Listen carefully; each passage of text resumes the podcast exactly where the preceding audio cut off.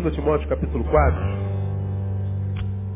Começamos há dois domingos, dois domingos, uma série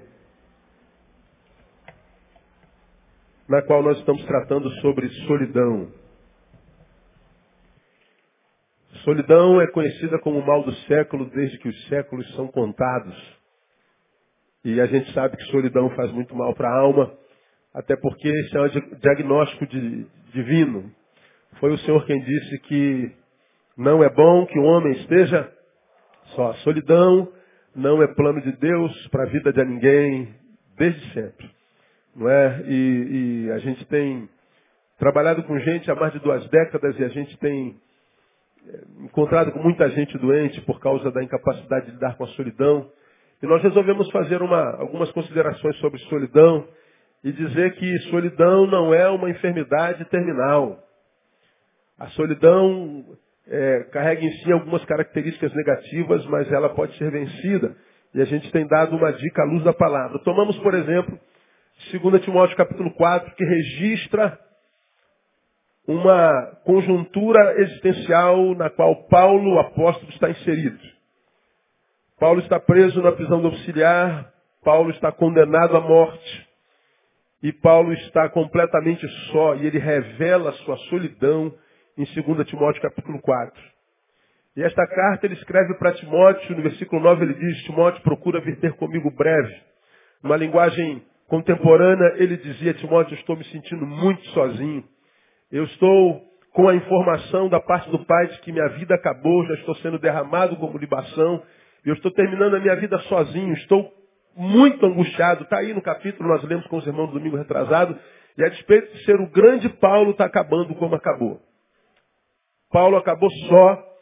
Paulo viveu angústias profundas. Paulo viveu dores produzidas pela solidão, embora muitas vezes nós não tenhamos coragem de ler a Bíblia como eu li com os irmãos há dois domingos atrás. Porque nós temos uma, uma tendência a olhar os homens da Bíblia como se eles não fossem homens, fossem só santos. Santo no sente dor. Santo não passa pelas crises que a gente passa. Santos não tem as deficiências que a gente tem, mas essa é uma visão que nós temos deles, mas isso não é realidade. É uma visão irreal. A Bíblia não esconde o podre de ninguém. A Bíblia não esconde a fraqueza de ninguém. A Bíblia diz que o homem segundo o coração de Deus foi um adúltero, assassino, que passou por um período de mau caratismo, que por causa disso viveu a pior família que a Bíblia registra. E não deixou de ser homem segundo o coração de Deus por causa disso. A Bíblia não esconde o podre de Abraão, que era o pai da fé, mas com medo de ser morto, pede para que a mulher diga que é irmã dele. E a mulher está sendo lá usada pelo rei e o, o Abraão está enriquecendo em cima disso. A Bíblia não esconde disso, como também não esconde que Paulo passou por momentos de angústia e de solidão. Não esconde que Elias, num momento de angústia e solidão, pediu para si a morte. Homens sujeitos às mesmas tentações. E aí nós começamos a conversar sobre solidão e falamos que o sucesso em enfrentar a solidão requer muito mais do que simplesmente aceitá-la. Falamos que é, nós precisamos de alguns recursos mais para que a gente possa enfrentar e vencer a solidão, que na verdade gera no homem solitário a ausência de duas sensações primordiais. A ausência da sensação de fazer parte, a solidão como que nos arranca. Da onde? De tudo. A solidão faz com que a gente se sinta ah, um, ser alienígena em qualquer lugar onde a gente esteja. A gente não se sente parte de em lugar nenhum. A gente não se sente parte nem do mundo, nem do planeta. A gente não consegue se alocar, a gente não consegue se ater. A gente, a gente não tem a, a sensação de fazer parte. E, em consequência, nós sentimos falta da emoção de ser entendido. Portanto, a gente não consegue relacionamento, deslocamento, a gente não consegue ser entendido, a gente não consegue relações vitais. Em consequência disso, nós vivemos três, três realidades. Isolamento social, acabamos por criar o nosso gueto. Exemplifiquei o gueto, como a gente, o mundo está aí fora, e a gente se retira para o nosso mundo. Está aqui dentro do nosso gueto, onde ninguém entra, também a gente não sai. De vez em quando a gente dá um pulinho lá fora, faz o que tem que fazer, mas volta para o nosso mundo, e o nosso mundo é incompartilhável. Isolamento social. Consequentemente, isolamento emocional. Nós não trocamos emoções. Por último, isolamento espiritual. Temos dificuldade até de nos relacionarmos com Deus, de louvarmos, razão para louvar, força para louvar, ânimo para louvar, para servir, para aprender, para ser. Não é? E, e, e são marcas profundas da solidão. E essa realidade é agravada quando a gente ouve Shakespeare, que diz: se você se sente só, talvez seja porque você ergueu muros ao invés de construir pontes. Se você se sente só, talvez seja porque você ergueu muros ao invés de construir pontes.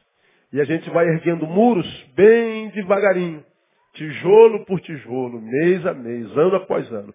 Daqui a pouco nós estamos cercados pelas muralhas que construímos, ao invés de gastarmos nosso tempo em construir pontes. Elas farão falta num tempo da nossa vida. E aí, nós continuamos no domingo passado a tecer algumas considerações ainda mais profundas sobre solidão e nós aprendemos, primeiro, que a solidão dói, mas só paralisa se permitirmos. Solidão dói, mas dói muito mesmo. Mas ela só é capaz de nos paralisar a vida com a nossa permissão. Se nós não permitirmos, ela não paralisa a nossa vida. Paulo, a despeito da solidão, cumpriu aquilo para o que ele foi chamado até o final e foi fiel até a morte. Ele está aqui preso, escrevendo uma carta para Timóteo, por é, mando do Espírito Santo. Ele cumpriu tudo aquilo para o que ele foi designado, aquilo para o que ele nasceu.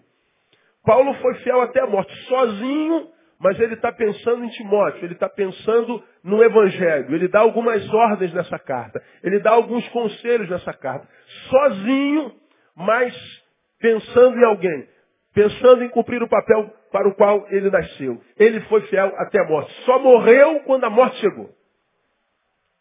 Diferente de alguns solitários que morrem antes da morte chegar. Quando a morte chega, a morte só vem estabelecer o que já é. A inexistência é, psíquica, emocional, psicológica. Paulo foi fiel até a morte. Como que Paulo, a despeito dessa sensação de solidão, conseguiu viver até o fim, viver com honra e viver uma vida que valeu a pena ter sido vivida. Nós aprendemos domingo passado, ele tinha uma missão. Ele sabia para que nasceu. Ele se envolveu, ele tinha uma missão. E por que, que é importante ter uma missão? Nós aprendemos no passado. Porque a missão nos tira do centro. A missão me tira do centro. E se não me tira do centro, compartilha o centro com alguém. Ou seja, ela, ela faz com que eu não viva centrado em mim mesmo. Tomei o exemplo do Joel que estava sentado lá. Eu estou aqui no centro da minha vida solitário. Eu comigo mesmo. O meu eu retirado para si mesmo. Quando eu desenvolvo uma missão, quando eu abraço, por exemplo, a missão da solidariedade de servir, Está lá alguém, quem sabe, sedento, com sede, precisa de água, eu tenho água. Eu saio daqui e vou até ele, vou cumprir uma missão. O que, que eu estou fazendo? Primeiro, eu estou saindo do lugar, estou saindo do centro no qual eu sofro, no qual eu sou e não gosto de ser, no qual eu estou e sinto dor. Eu saio do centro e vou até alguém. Se lá se torna centro, aquele centro está compartilhado com alguém. A dor que eu sinto, ela terá um poder menor em mim porque eu estou centrado agora na dor de um outro alguém. Eu compartilho a minha vida. Eu me encontro. E todo encontro, se é serviço, minimiza a dor que a gente sente quando a gente está retirado para nós mesmos. E eu falei no domingo passado, se eu estou mal, se eu estou muito mal, se eu estou sendo carcomido pela solidão, Centrar-me em mim será como tomar veneno. Se você está vivendo solidão, não gosta do que está vivendo, se você não está conseguindo vencer esse sentimento que está te corroendo por dentro, te tragando, e se você pensa vencer isso, não, não se vence isso se retirando, se isolando. Pelo contrário, a gente vence isso vencendo esse isolamento, se inserindo.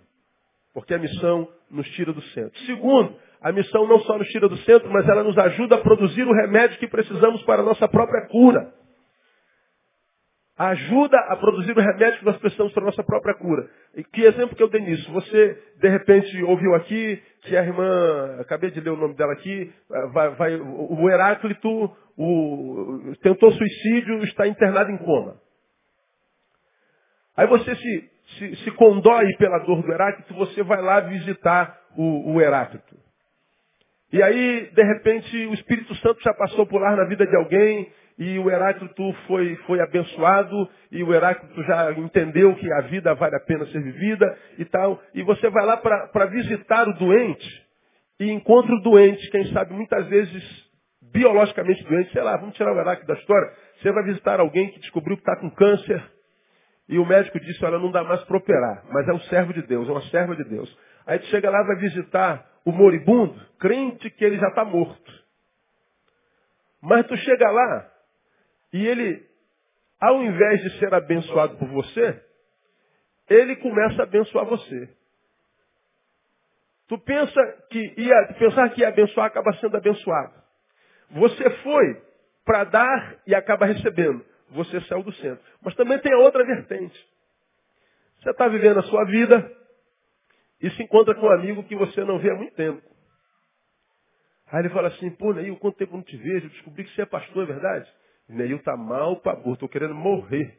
Né? sozinho, com a tristeza, uma depressão horrível, querendo me retirar do, do planeta, querendo ir para Marte para ver se eu não vejo ninguém. Aí tu te encontras com alguém que senta com você no meio e fala assim, pô, né, eu tô mal pra caramba, cara, eu tô ruim pra caramba, eu tô ferrado, eu tô querendo morrer. Eu pô, engraçado, tô sentindo a mesma coisa. E ele está falando, mas ele imagina que você é homem de Deus, ele imagina que você é uma mulher de Deus. E ele começa a falar de você, dele para você, e você, meu Deus, será que eu estou diante do meu espelho? Será que esse cara é o meu clone? Porque ele está falando todas as tuas dores. Mas como ele está desabafando com você e você é um homem de Deus, você acaba por ter que aconselhá-lo. Ô oh, rapaz, não fica assim não. Essa não é a postura que a gente tem que ter dentro da solidão. Nós precisamos ficar de pé. Eu sei que há muita coisa ruim na nossa vida, mas se a gente caçar bem no meio dessa multidão de coisas ruins, dessas grande quantidade de coisas ruins, tem alguma pérolazinha boa lá. Olha, nós vamos estar juntos. Eu vou orar. Tu está quase morrendo, meu. Mas tu está com um cara que está morrendo do teu lado, tu acaba dando a ele aquilo que você precisa. Quando nós somos solidários, saímos do centro para compartilhar, abençoando alguém, nós acabamos por produzir o remédio que nós precisamos.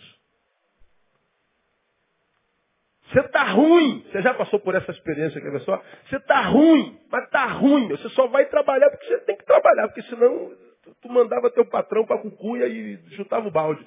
Mas você tem que comer, você tem filho para criar. Aí tu no ônibus encontra com aquele cara que está ruim para danar. E ele vai conversando da vida dele até lá. E você quebrado vai aconselhando. Até... Quem já passou por isso aqui na vida? Deixa eu ver. A grande maioria. Você dá o que não tem. Por isso que ter uma missão é importante. Retirar-me na solidão é tomar veneno, irmão. Nós falamos sobre isso detidamente na semana passada. Hoje, nesses 30 minutos, eu quero dizer por que também é importante ter uma missão. Como que Paulo conseguiu, melhor, é, viver mesmo com solidão até o final. Primeiro, ele tinha missão. Segunda, se recusou a transformar seu coração no lixão emocional. Repita após mim. Paulo se recusou a transformar seu coração no lixão emocional. O que, que é um lixão? Quem sabe? É o lugar onde se despeja todo lixo. Paulo está dizendo, meu coração não será transformado num lixão emocional. Ou seja, os sentimentos ruins, as emoções ruins que estão sendo geradas em mim, não vão encontrar um habitat agradável para eles. Os meus sentimentos, as minhas emoções destrutivas, as que não contribuem para que a minha vida se torne melhor, os sentimentos que estão me amargurando cada vez mais, que alimentam a minha dor, eles podem até passar para o meu coração, mas encontrar uma cama arrumada eles não vão. Os sentimentos eles podem até entrar em mim, mas ficar dentro de mim eles não vão. É o que Paulo está dizendo. Mas isso está no texto, pastor? Está. Claro que está. De forma muito clara. Versículo 10. Ele está escrevendo a Timóteo, lembra? Hoje ele estaria no celular falando com Timóteo. E ele começa a falar com Timóteo. No 9 ele diz, Timóteo, vem ficar comigo um pouquinho, mas vem correndo que eu estou sozinho. No 10 ele diz, por quê? Pois Demas me, fala, abandonou, tendo amado o mundo presente. E foi para Tessalônica. Que crescente, foi para onde? Para Galácia. E Tito foi para onde? Para Dalmácia. Ele está dizendo assim, eu estou sozinho, me abandonaram. Sabe as pessoas nas quais eu investi, Tito? Todo mundo me deixou. Sabe as pessoas com as quais eu gastei tempo? Sabe Demas? Aquele camarada que andou comigo dia após dia. Aquela pessoa que, que, que, que, eu investi nele, que eu gastei tempo nele, que eu dei o melhor de mim nele. Pois é, me virou as costas, me traiu, foi embora, me abandonou. Quem sabe ainda estava denigrindo Paulo, ainda estava falando mal de Paulo. Paulo está dizendo, eu fui objeto da ingratidão dessa gente. Paulo compartilha a dor. Paulo não omite com medo de juízo. Paulo abre o coração. Quando você lê, por exemplo, o versículo 11, só Lucas está comigo, só quem está comigo é o médico. Como quem diz, além do mais, eu estou doente. Lucas só ficou comigo porque é médico. Todo mundo me abandonou, estou sozinho, eu sou um fracassado relacional, eu estou fracassado socialmente falando, estou doente, estou preso, e Lucas parece que ficou com pena de mim e ficou aqui comigo. Ele está abrindo o coração, ele está desabafando. Você vai lá no versículo 14. Alexandre, o latoeiro, me fez muito mal, o Senhor retribuirá segundo as suas obras. Ele está dizendo que Demas abandonou, Tito abandonou, Crescente abandonou, está doente, por isso que Lucas está lá, está preso, está dizendo que se encontrou com um latoeiro, que certamente foi alguém que ele investiu, que ele retribuiu com dor, com, com, com ingratidão e com, quem sabe até com dor física. Ele está abrindo o coração, ele está numa terapia escrita. Ele está pondo para fora. Veja o versículo 16, que é o, que é o, que é o clímax. Na minha primeira defesa, leia para mim o resto. Quantos assistiram? Ninguém. Lembra que eu falei isso aqui na introdução do nosso sermão, há dois domingos atrás? Paulo estava diante do, do, do imperador sendo julgado. E lá, no julgamento dele, não havia uma ovelha. Não havia um amigo, não havia um discípulo. Paulo fez quatro viagens missionárias, ele visitou quase todos os continentes, no lombo de um burro, num navio. Você conhece a história de Paulo lendo 2 Coríntios. Agora esse camarada aqui fundou igreja em todos os cantos. O primeiro apóstolo aos gentios, nós somos salvos. O evangelho chegou até nós por causa de Paulo, que foi o primeiro apóstolo aos gentios. Devemos muito a Paulo. Mas lá na defesa de Paulo, quantos haviam lá? Ninguém, diga ninguém. Isso é solidão. Isso gera tristeza e frustração.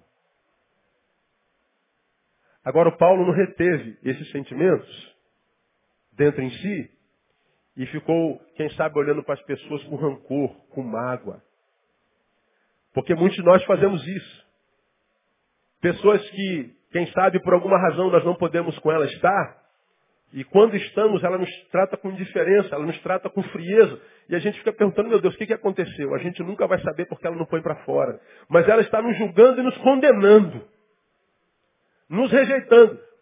Pondo, enquanto comportamento, para fora, uma leitura que ela fez do abandono que ela acredita imprimimos. Por que que Paulo, a despeito da solidão, do abandono de Demas, do abandono de Tito, de Crescente, do abandono de todos os discípulos, de todas as ovelhas. Por que, que Paulo conseguiu ser fiel, conseguiu amar até o final, conseguiu cumprir até o final o seu papel e viver a sua vida até o fim? Porque ele se recusou a transformar seu coração no lixão emocional. Muitos dos que estão carcomidos pela solidão, muitos dos que estão sendo vencidos pela depressão, muitos dos que estão sendo mortos gradativamente, tragados, como um cigarro que vai sendo tragado, vai virando cinza, muitos o estão, ou estão vivendo isso, porque permitiram que o sentimento gerado, quem sabe pelo abandono de alguém, pela traição de alguém, porque foi despedido do seu trabalho, porque foi vítima do divórcio, porque sei lá, por qualquer razão da vida que gerou dor e que te fez sentir-se só, muitos estão sendo carcomidos não por causa da solidão em si, mas por causa do sentimento que a solidão gerou dentro de muitos de vocês. Se o nosso coração fosse um lugar para o qual nós viajássemos, se você viajasse para dentro do seu coração, por exemplo, nesse exato momento, que tipo de sentimento você encontraria dentro dele? Vamos imaginar que seu coração fosse um lugar. E você tem uma passagem para viajar para ele. Você estaria viajando do seu coração, viajando para um lugar agradável ou para um lugar desagradável? A resposta para essa pergunta só pode ser dada subjetivamente. Muitos de nós reclamamos que do lado de fora não está bom, que as coisas não acontecem, que a porta não abre, que as pessoas não prestam, que essa geração é uma geração de gente empedernida, empedrada. Reclamamos da vida, dizendo que a vida não vale a pena, dizendo que, que viver não, não tem sentido. Tenho dito aos irmãos, Sociedade Brasileira de Psiquiatria, 25 suicídios por dia. São pessoas que estão dizendo, viver é uma desgraça. Viver é, é, é, parto todo dia, é dor todo dia. Não vale a pena. E essa, esse diagnóstico não é verdadeiro.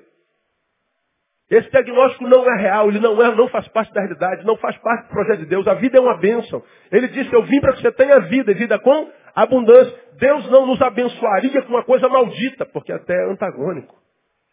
Viver é bom. Agora depende da forma como a gente vive. Agora, como nós temos trabalhado o nosso coração? O que os outros fazem conosco, ah, muitas vezes sobre isso nós não temos ingerência, nós não podemos fazer nada. Mas com que o que os outros fizeram conosco vão, vai gerar dentro de nós, ah, sobre isso nós temos ingerência. Você me traiu, me apunhalou, eu não posso fazer nada contra isso. Faz parte da sua natureza. Agora, isso que você fez tem poder de gerar algo dentro em mim que vai roubar de mim a alegria de viver. Quanto a isso eu tenho ingerência. Você pode ter me enfiado uma faca nas costas. Mas o sentimento dessa faca nas costas não vai ficar alojado no meu coração. No meu coração mando eu. Quem está entendendo o que eu estou falando? Estou entendendo, pastor. Portanto, muitos que têm sido vencidos pela falta de esperança, pela falta de sonhos, pela falta de projeto, não tem a ver com o que fizeram com você. Tem a ver com o que você permitiu fosse gerado dentro do seu coração. Vamos levar, lembrar de Jean Paul Sartre mais uma vez? Você sabe essa frase Zé de cor. Não é o que fizeram conosco, mas o que nós fazemos com o que fizeram conosco. Paulo está dizendo, olha, Timóteo, eu vou revelar a você o que fizeram comigo. Ele revelou. Mas por outro lado ele está dizendo, tudo isso que fizeram comigo, abandono, tristeza, ingratidão, toda sorte de sentimento maldito, nada do que ele plantou ele colheu, quem sabe.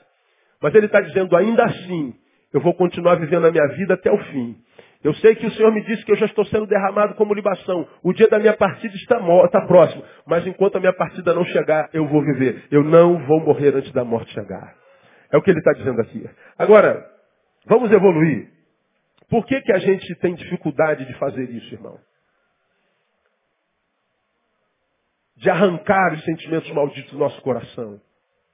Por que, que a gente não luta contra esses sentimentos que tentam se alojar no nosso coração? Alguns anos atrás, não poucos, eu já contei isso aqui num, sermão, se eu não me lembro, as irmãs mais antigas vão se lembrar da pessoa, não vou dizer o nome por questões éticas. Essa pessoa era casada há 25 anos, uma família que parecia perfeita, mas ela recebeu um telefonema anônimo dizendo que o marido dela tinha um caso com a sobrinha dela. E a sobrinha tinha um filho. O filho da sobrinha não era do marido da sobrinha, era do marido dela, que tinha idade para ser avô. Claro que ela não acreditou, mas foram se evolu evoluindo as, as, as, acusações e o telefonema disse assim, ó, se, você for na casa da sua sobrinha agora, seu marido está lá e você pega no flagrante. Por mais que a gente não queira acreditar, a gente acaba ficando com um elefante atrás da orelha, não é uma pulga. Né?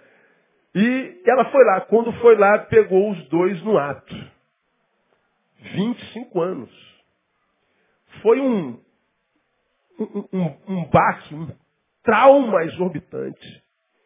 E ela, uma mulher mansa, foi tomada por uma ira tão grande, produto da frustração, da mágoa, da tristeza. E ela ficou tão irada, porque ela criou a sobrinha. Ela, ela foi mãe para aquela pessoa. Ela, ela investiu o melhor dela, deu à sobrinha o que deu ao filho, que era único. Então ela, ela ficou tão triste com o marido e com a, com a sobrinha que ela foi tomada por uma ira e ela foi para o quintal daquela casa, ela achou uma barra de ferro. E ela pegou a barra de ferro e a barra era pesada. Para aquela mulher levantar aquele ferro, ela tinha, não podia estar só. Não é? e, e não estava, ela estava com ira, não tem nada a ver com demônio não. Né? E ela, ela pegou a barra, voltou para dentro de casa, quebrou a, a, a, a televisão, foi na cozinha, derrubou armário, quebrou os móveis, virou cama, ela conseguiu virar uma geladeira duplex, jogou no chão. O carro do marido era zerinho, não tinha 500 quilômetros rodado. Ela foi lá fora, quebrou o carro todo, os vidros, o farol, amassou o carro todo. Deu polícia, foi aquele vucu-vucu danado, um escândalo terrível. A mulher quebrou tudo. Depois que ela quebrou tudo, ela deu uma aliviada e ela falou, meu Deus, para onde eu vou? Ela veio para a igreja, por acaso eu estava no gabinete. E ela entrou no meu gabinete, não bateu na porta, pastor, pelo amor de Deus, isso é desgraça, pastor, minha vida acabou. E eu, meu Deus do céu, o que, que aconteceu? Ela contou o caso e contou o que ela fez, que ela quebrou tudo tal. Eu falei, minha irmã, a senhora agiu certinho, parabéns. Mas como, pastor, eu quebrei tudo? Eu falei, irmã, se a senhora não quebra tudo lá de fora, o que quebra é seu coração, a senhora tem um infarto. E ela fazia tratamento do coração. Ela quebrou tudo, foi um escândalo, foi, mas ela quebrou tudo. Botei ela no carro e levei ela para o cardiologista dela, que é aqui na Malé. Quando a gente chega no carro, foi como eu conheci o, o doutor Manel, inclusive. Aí a, levamos o cardiologista e eu contamos o caso para ele e ela falou assim, o que, que, que, aconteceu? Aí eu corri para o meu gabinete. E, e, aí? Meu pastor falou que eu fiz certinho. Eu falei assim, seu pastor está certo, a senhora fez certinho. Foi como eu conheci o doutor Manel, que é meu cardiologista até hoje. Quebrou tudo. Por que, que eu estou falando que ela fez certinho? Me diga vocês. Ela pôs para. Eu não estou dizendo que você tem que sair daqui e chegar na sua casa, quebrar o seu marido, sua mulher, não é nada disso que eu estou falando. Tá claro, não está claro? Isso. Tá claro.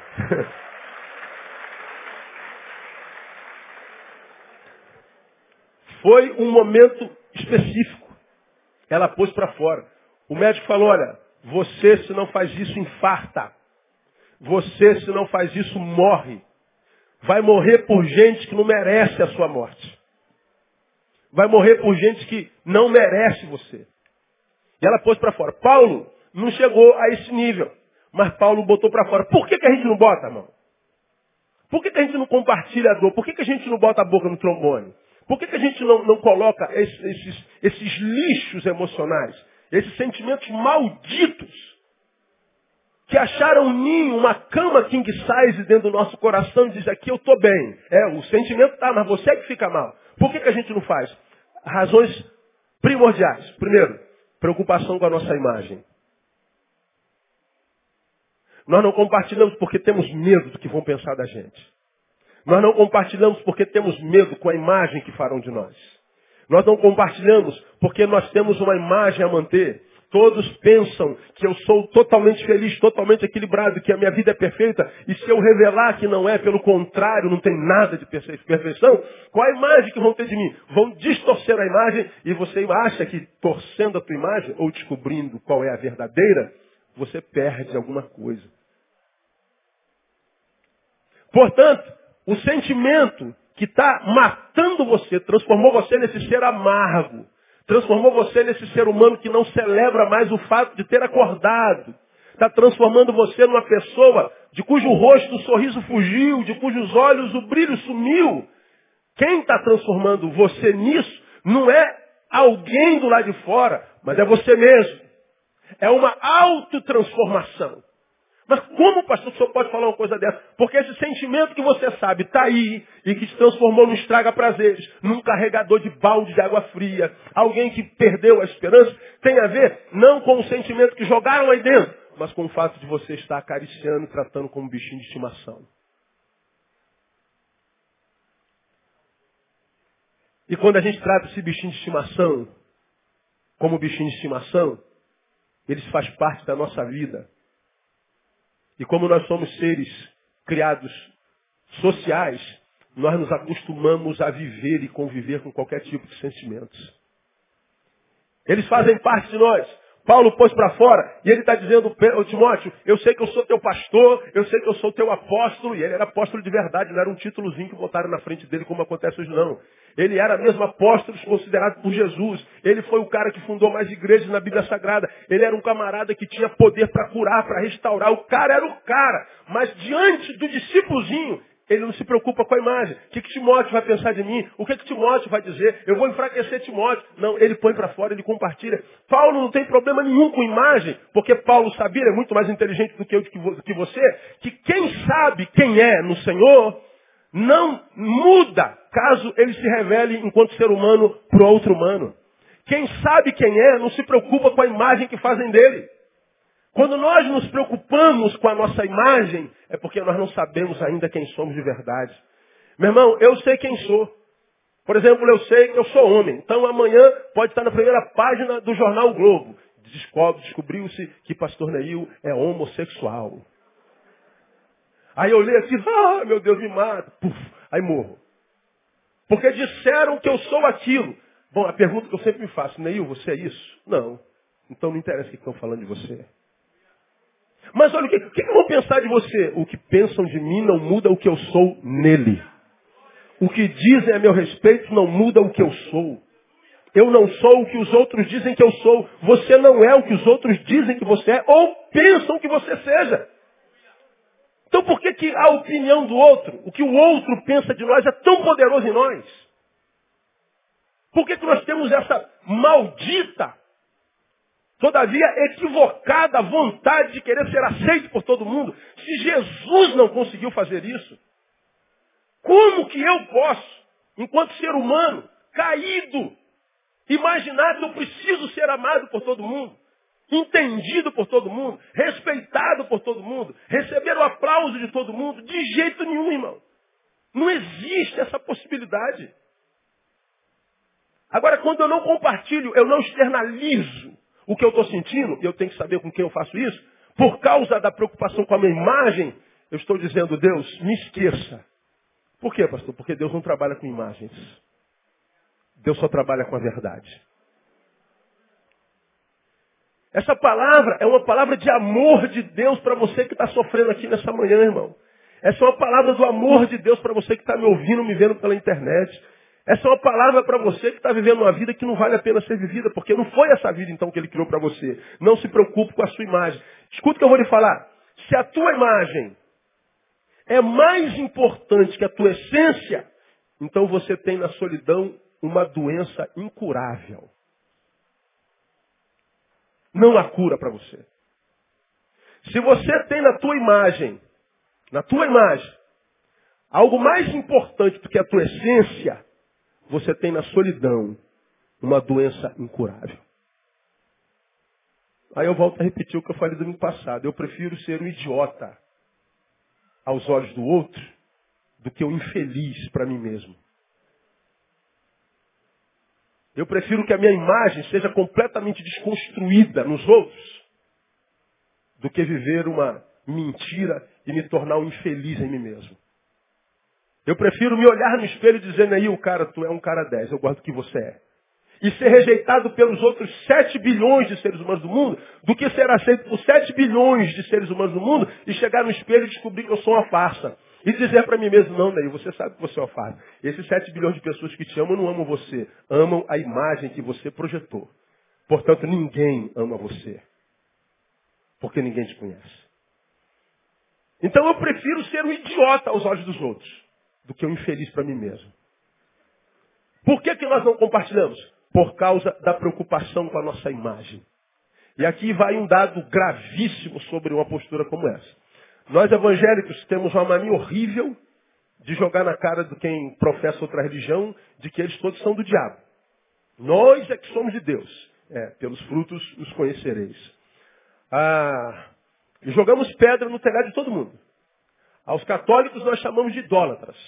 Porque a gente entra no templo católico, tem uma imagem de fulano, imagem de Beltrano, imagem de Ciclano, imagem de quem, imagem de todo mundo, e está todo mundo lá é, é, se curvando diante da imagem. E a gente diz, eles são os idólatras. Mas os maiores idólatras estão dentro das nossas igrejas. E eu digo para você que é idolatria. Toda vez, à luz que eu estou pregando, você deixa de compartilhar algo que precisa ser compartilhado. Mas você não faz preocupado com a sua imagem, você está idolatrando uma imagem. Qual imagem?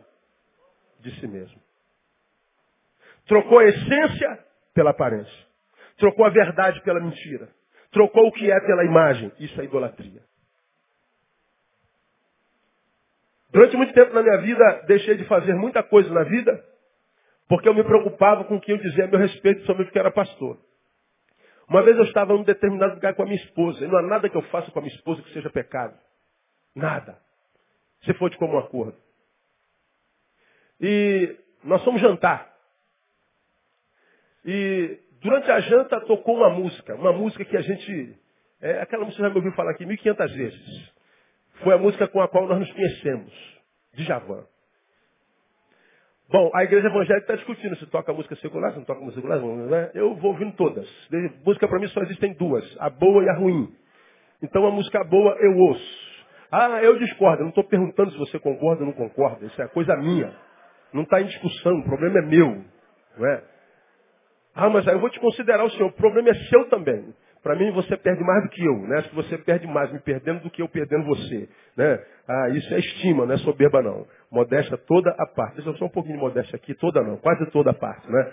Então, eu estou jantando com a minha mulher. A minha mulher, 23 anos de casado, toca uma música. Minha esposa dançou a vida inteira.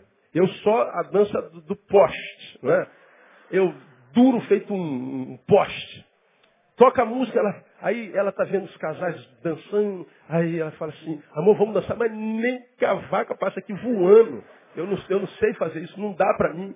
E, e, lá no fundo havia um Neil apaixonado, ainda romântico, aquele amor da antiga, que falava assim, pô, Neil, 24 anos, 23 anos. Eh, diga sim para ela mais uma vez. Por que, que você vai dizer não na hora dessa? Pague esse mico por amor a ela.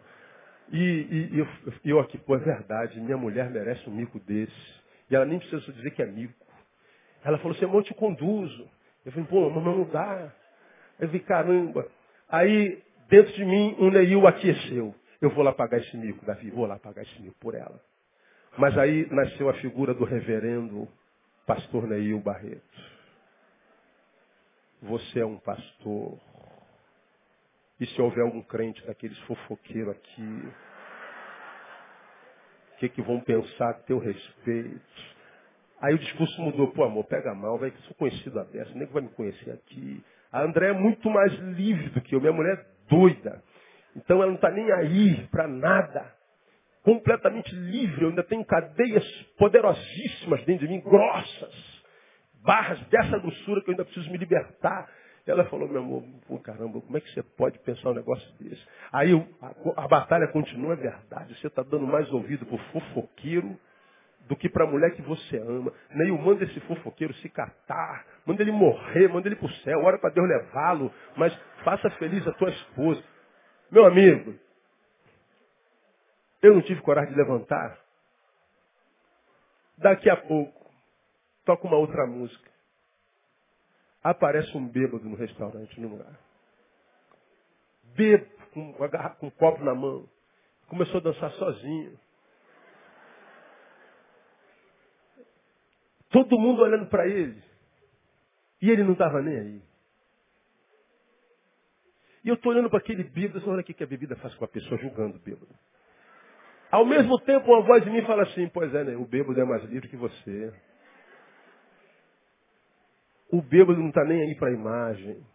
E você está idolatrando a tua. Perdeu o privilégio de gerar um sorriso nos lábios da sua mulher. Perdeu o privilégio de gerar mais uma semente de alegria no coração de uma mulher que tem te dado alegria há 23 anos. Você é pior do que o bêbado. Na outra música eu levantei e fui dançar. Minha mulher. Está entendendo como é que é a coisa?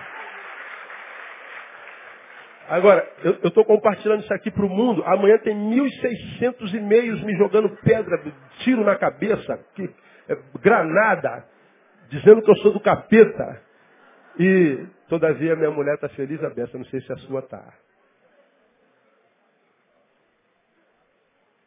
Onde eu tenho posto minha mão, Deus tem abençoado. Não sei se a tua tem acontecido a mesma coisa. Eu sei os sentimentos que eu carrego dentro do meu coração, não sei o seu que julga. Quando eu não faço alguma coisa preocupado com o que vão dizer de mim, eu estou cometendo idolatria. Quando eu não compartilho com medo do que vão pensar de mim, e mantenho no meu coração sentimentos que estão me impedindo de viver, e não viver é pecado, porque ele disse, eu vim para que vocês tenham vida. Portanto, viva. A não vida é pecado. Quem não vive por opção, não tem direito de chorar nem a morte dos seus amados. Porque o amado que morreu só não vive porque não tem opção. Você tem e não está vivendo porque não quer. Palavra dura, né, irmão? Porém totalmente verdadeira. Porque a vida foge de alguns de nós. Porque quando ela esteve em nós, nós nos recusamos a vivê-la. A vida não é boa para quem não é bom com ela. A vida só é boa para quem é bom com ela. Por que, que nós não compartilhamos? Por que, que nós não somos como Paulo? Por que, que nós não somos como Jesus? Fiz alusão a Jesus. Jesus foi como ovelha que não abriu a sua boca. Mas quando ele chegou lá no limite, na cruz, ele brada em alto som, Deus, por que me desamparaste? Olha que mau testemunho terrível. Como ele pode imaginar que Deus o abandonou? O que, que iriam pensar nele se eu estivesse lá, você estivesse lá, os presbíteros estivessem lá? Nós vamos dizer, Senhor, para com isso, está dando mau testemunho, como é que essa gente vai acreditar que tu és o Messias? Aí nós pregamos essa palavra dizendo que Deus, Jesus, era um Deus homem, que não tinha medo de ser homem, mesmo que por causa disso não fosse visto como Deus. Jesus botou para fora. A gente vai retendo e pergunta por que, que a vida se nos fugiu. Por que, que a solidão nos massacra? A gente acha que é porque falta alguém do lado. Não, não é por causa disso não, irmão. É por causa do fato da ausência desse alguém ter gerado algo em mim que eu permiti que fizesse em mim morada. Não é porque ele não está aqui. É por causa do sentimento que a ausência dele gerou em mim. Portanto, a ausência dele não é razão, mas a forma como eu lidei com esse sentimento. Quem está entendendo o que eu estou entendendo, pastor? Irmão, essa palavra custa quanto? Quanto é que a gente tem que pagar para Deus por uma, por uma revelação como essa? Isso aqui é vida pura. Nós não somos idólatras. Não temos que idolatrar nem, nem a Pedro, nem a João, nem a Maria, nem a Juquinha, nem ninguém, nem a gente mesmo. Nós temos que preocupar só com a adoração a Jesus. Não se preocupe com o que vão dizer de você, porque vão falar mal de você de qualquer jeito, meu Deus do céu. Se você está gordinha, vão falar que você está gordinha. Se você emagrecer, vai estar tá muito magra. Falam mal de você o tempo inteiro. Qualquer haja o que houver, faça o que você quiser. Vão falar mal de você. E por que, que a gente dá tanto cartaz para essa gente? Idolatria. Prefiro ser um idiota aos olhos dos outros, a ser um infeliz para mim mesmo.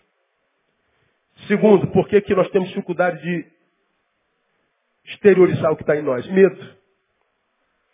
Primeiro, preocupação com a imagem. Segundo, medo. Medo de quê, pastor? Primeiro, medo de rejeição. Se descobrirem o que eu estou sentindo, vão me rejeitar. Ora, se você já está sozinho, que mal a rejeição pode fazer?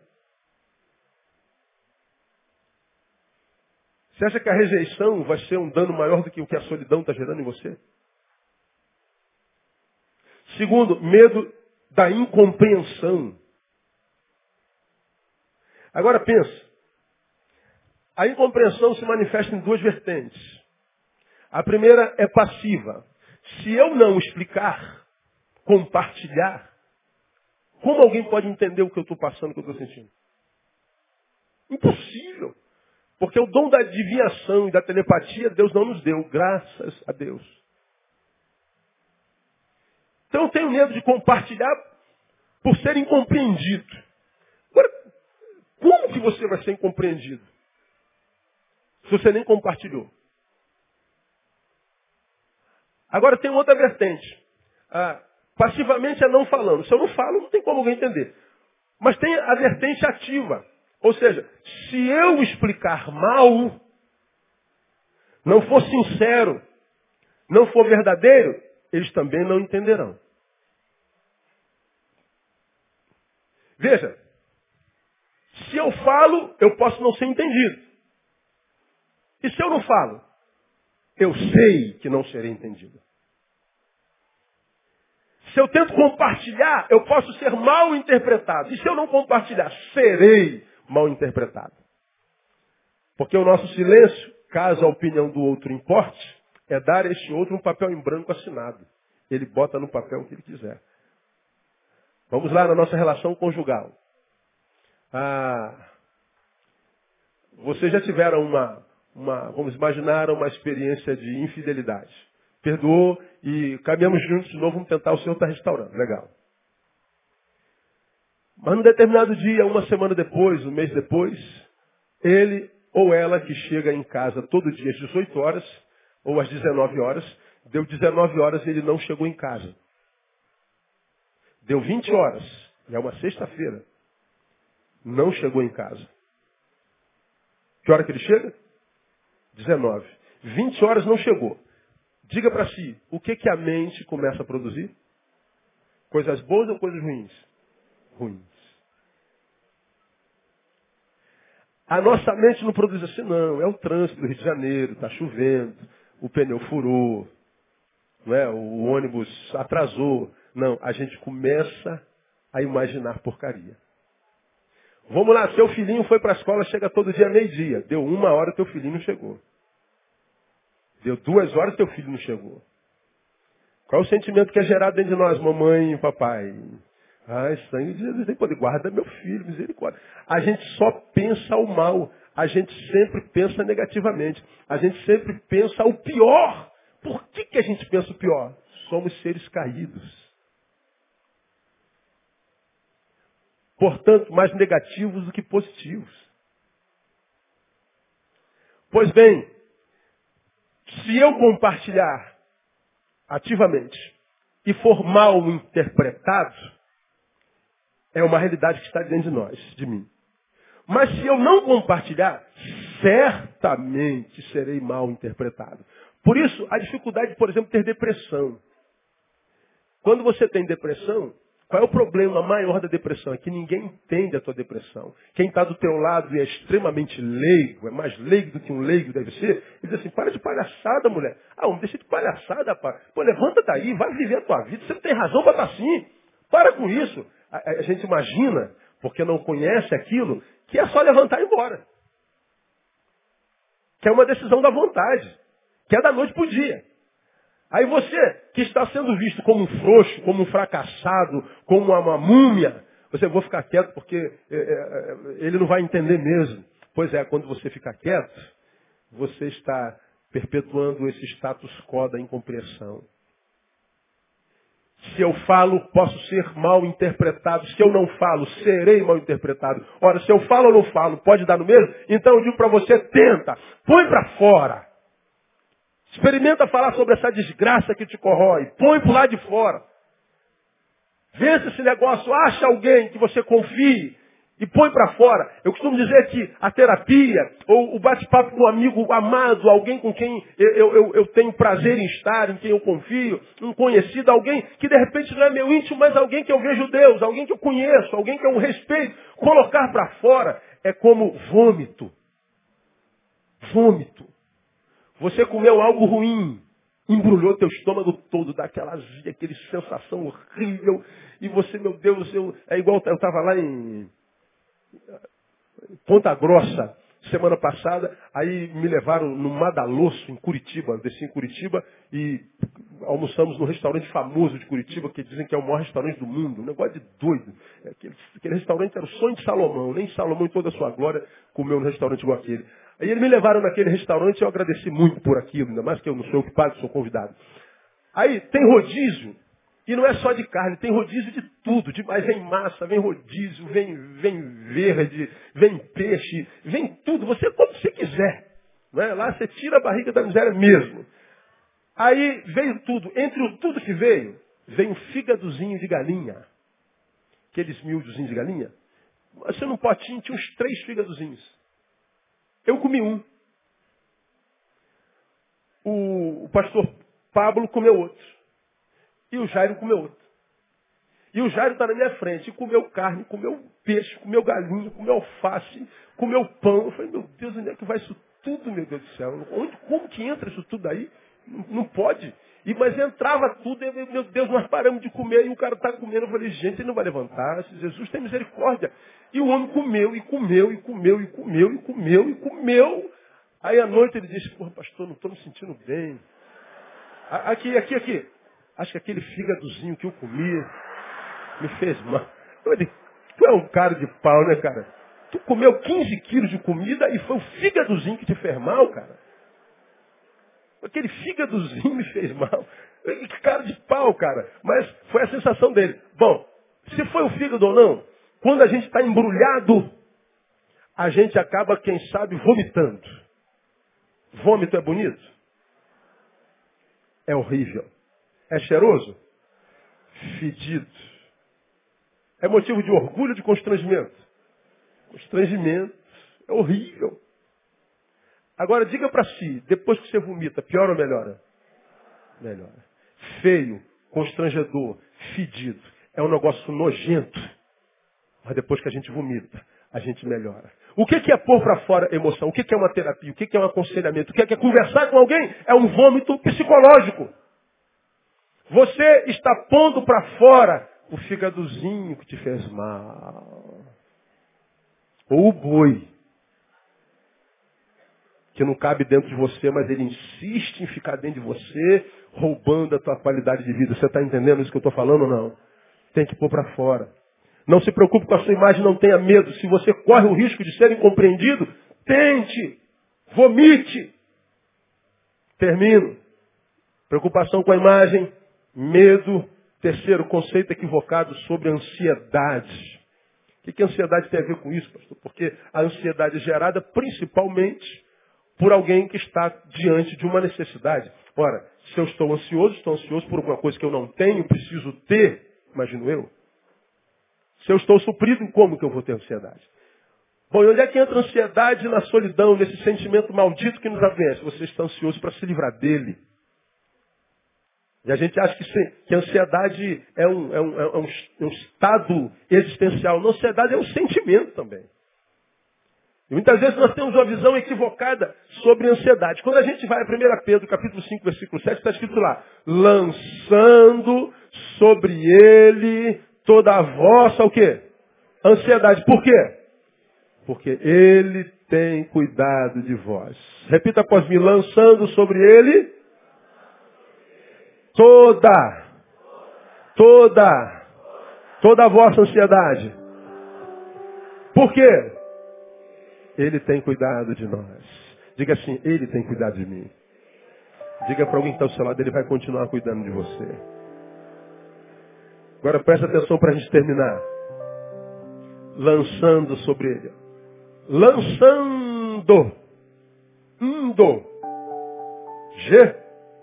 Gerúndio. Andar. É ou não é andar? E se eu disser andando? Isso é andando?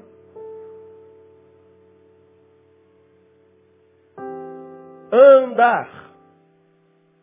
É ou não é andar? Andando. Que é que é andando? Andando. Andando lançando. Todo dia. Os medos e as dores de todo dia. No final de todo dia. Hoje, amanhã, depois de amanhã. Pastor, gente vai encher o colarinho de Deus, não. Ele quem disse, lance sobre mim. Lançando. Entrou? Viveu o sentimento? Lança sobre ele. Porque amanhã tem outro sentimento ruim que também vai te alcançar. Lança de hoje sobre ele. E lance de amanhã também, porque depois de amanhã também tem algo ruim. Ele diz assim, ó, basta cada dia o seu, não traga o mal de ontem para hoje. Agora nós permitimos que nosso coração se transforme num depósito, num lixão emocional. Você carrega emoções que têm poder sobre você há 20 anos. Você carrega emoções que têm poder sobre você há 10 anos. E as emoções boas que a vida tinha preparado para nós hoje não encontram espaço no coração. Ele vem, mas, caraca, não tem espaço nesse coração. Esse coração já está cheio. Então, aprenda com esse texto que a ansiedade é uma realidade, portanto, em maior escala nos acumuladores.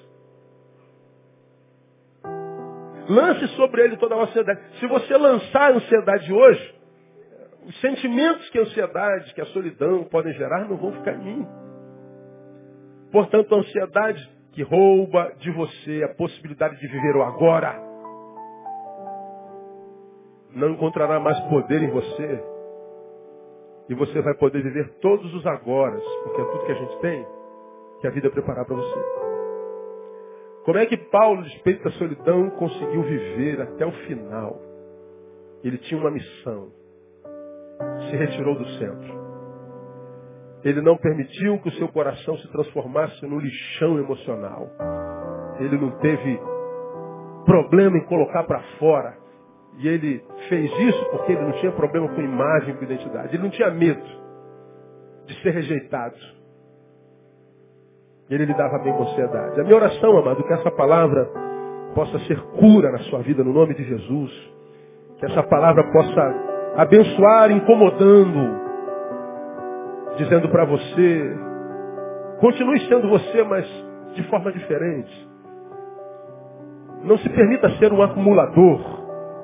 Não se permita ser alguém que vive ontem. Ontem malditos, ontem malignos. Não permita. O que disseram sobre você já foi dito. Não deixe de viver por causa deles. Eles não merecem isso. Porque o que você não vive por causa deles, rouba o direito daqueles que estão perto de você e merecem você. Eu tenho um lema na minha vida, eu não levo o problema da igreja, eu não levo o problema que eu recebo no gabinete para casa nunca. Na minha casa a gente nunca conversa sobre a igreja. Na minha casa a gente nunca conversa sobre problemas ministeriais, brigas e essas coisas todas. Em casa a gente é só a gente. E quando a gente tem que conversar, a gente vai para outro lugar. Por uma simples razão, irmão. Eu não quero que Tamara deixe de ter o pai, porque o pai pastor está vivendo as dores de uma ovelha. Eu vivo a dor como ovelha quando eu estou com essa ovelha. Mas quando eu não estou mais com essa ovelha, estou com Tamara e Thaís, eu sou só pai. E eu tenho que trabalhar os filtros do meu coração para que os efeitos benditos ou malignos que aquela ovelha lançou sobre mim não roubem da Tamara e da Thaís o direito ao pai que ela tem. Para que os efeitos do meu ministério, da dificuldade de trabalhar com gente, não roube da Andréia o direito ao marido que ela tem. E a gente consegue viver. Vinha do aeroporto conversando com o Theo. Theo está ali. Theo taxista da nossa igreja. Quando o Jorge não pode, está em outra missão, me leva para o aeroporto. E a gente estava falando sobre angústia. Pastor, o que, é que a gente faz com as angústias? O mesmo que faz com as alegrias. Como é que a gente trata as angústias? Da mesma forma como trata as alegrias. Quando você está alegre, o que você faz? Você não acorda de manhã, vai trabalhar? Você não pega passageiro? Você não leva a filha para a escola? Você não faz comida? Quando você está alegre, você não vai atender o cliente? Você não volta para casa no final do expediente? Não revê a esposa, não trata do cachorro, do passarinho, sei lá, e não vai dormir no final do dia? É assim que eu faço. Quando está com angústia, faz a mesma coisa. Levanta com angústia. Vai trabalhar, atende passageiro, atende cliente, almoça e depois vai para faculdade e volta não sei o que, volta para casa e dorme. É um sentimento como outro qualquer. E elas fazem parte da nossa agenda. É assim que o senhor faz? Assim que eu faço. Tem dias que se eu pudesse eu não acordava. Tem dia que eu acordo, olho minha agenda e falo assim, ah não, hoje não, hoje não, meu Deus do céu Senhor, pula esse dia. Deus me livre guarde. Se ele pular esse. Se um dia não entrar na minha agenda, é porque eu morri. Eu adoro estar vivo, a vida é uma benção. Então eu posso não estar afim, mas eu vou assim mesmo. E faço como se eu estivesse morrendo de vontade. E ouço como se eu estivesse doido para ouvir. E aconselho como se eu estivesse aconselhando o ser humano mais importante do mundo. Talvez não seja para mim, mas para Deus é. Eu prego como que eu estou pregando para o Maracanã cheio. Às vezes só tem duas pessoas. Eu não quero nem saber. O, o dia não foi feito para viver, sim ou não? Então viva. Mas eu estou triste, vá com tristeza. Ela não vai durar para sempre. Eu estou tão feliz, vá com alegria. Ela também não vai durar para sempre. Simples assim. O pastor falando parece facinho, não é beleza. É nada mesmo. As angústias oprimem, fazem doer, fazem lágrimas jorrar. Mas não tem a ver com os sentimentos, com as posturas que a gente tem diante dele. Como é que trata a angústia? Da mesma forma como trata a alegria. Tente, irmão. Tente mais uma vez. Seja quem você é de forma diferente. Você vai ver que a vida volta a sorrir para você. E que o nosso maior problema não é a ausência de alguém do lado. É a forma como a gente lida com essa ausência. E se você aprender a lidar com essa ausência, você vai descobrir que de repente dá até para viver sem ele, sem ela. Você só não consegue viver sem si mesmo, sem você mesmo. E você, quem sabe, se não ficar tão fito na ausência dele, você pode até perceber a tua própria presença e descobrir que você é uma presença maravilhosa e de que a tua companhia é uma excelente companhia. Quem tem entendimento, entenda. Quem tem ouvidos, ouça o que o Espírito diz à igreja. Amém? Vamos aplaudir o Senhor. Domingo a gente continua.